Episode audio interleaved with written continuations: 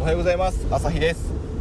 このチャンネルでは ADHD 当事者でうつ病診断も受けている僕が営業職としてどのように働いているかを発信しています。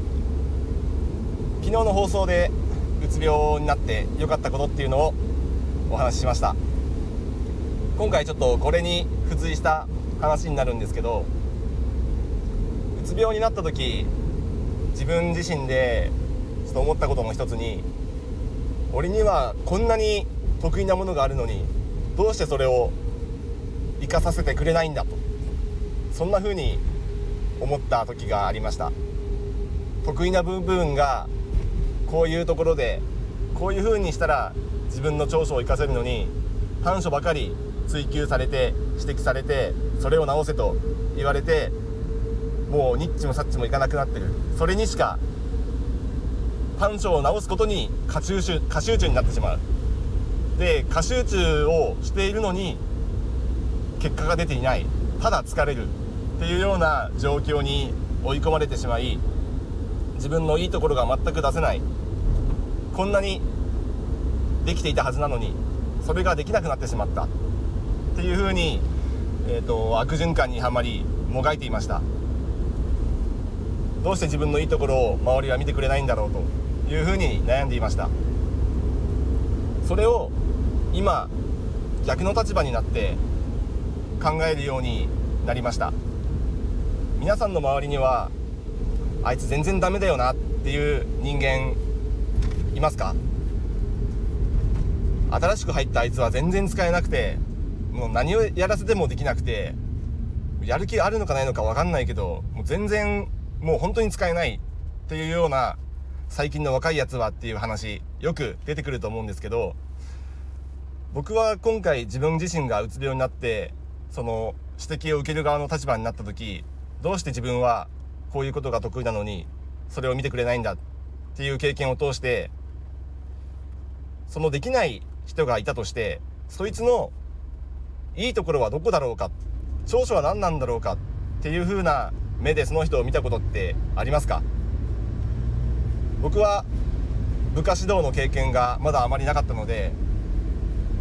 人材育成の部分ではまだまだな人間なんですけど何か得意なことが見つからない人パフォーマンスが悪い人がいた時にこの人の得意なところ何をしてあげたらこの人は活躍するんだろうか何が得意なんだろうかっていうのをもし周りの人が知らなかったとしたらそれはその人のパフォーマンスが悪いのはもしかしたら周りのせいかもしれないっていう風な思考にたどり着きました。人は一人では生きていないので必ず周りの人とのやり取りがあって生きているので特定の誰かのパフォーマンスが悪いっていうことは多分パスの出し方が悪いとかその人のモチベーションを上げられてないとかその人だけのじ、えー、と原因っていうことはまずないと思います。その人の生かし方が悪いのは周りのせいっていうことも考えられます。スポーツなんか見ていても監督が変わった瞬間に活躍する人もいれば監督が変わった瞬間に不調になる人もいます。それは選手のせいであるかもしれませんけど周りの監督コーチスタッフのサポートがその人に合ってない可能性もあります。もしうまく仕事がいっていないうまくやり取りできていない全体としてパフォーマンスが悪いっていう人がいた時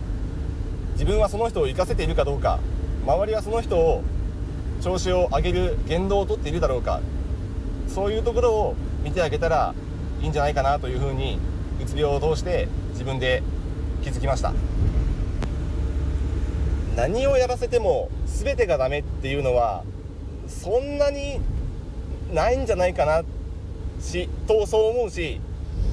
そう思いたい自分もいます。営業職として新卒の新人が入ってきたとして喋りの苦手っていうのは僕自身がそうであったように大概みんな当てはまります。でも一生懸命毎日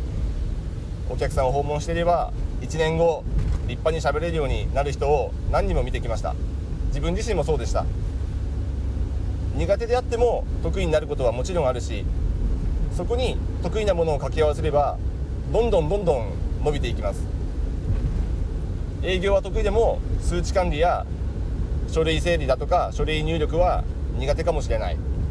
だとしたらそこを補ってやればいいし営業も事務作業もダメだとしたらもっとクリエイティブな仕事が向いてるかもしれない。そういうことを試してあげてもいいかもしれない。全く別の業界だとしたらそれは転職するしか転職するしかないかもしれませんけど意外と営業の場面でもクリエイティブな仕事って結構あって例えば新しい商品のチラシを作るとか新しい商品のネーミングを決めるだとかそういったものも営業職一人一人に課せられるプロジェクトの一環だったりします。そういうところでもしネーミングを考えさせたらすごく奇抜な斬新なアイデアをたくさん出してくるかもしれない。その由来を聞いたらなるほどとこう手を打つそんなアイデアも出してくる可能性があります。今まで営業ばっかりやらせてたけどチラシを作らせたらパワポでなんかすごいの作ってきたとかそういう可能性も大いにあります。何が得意かは分かりません。本人も気づいてない可能性もあります。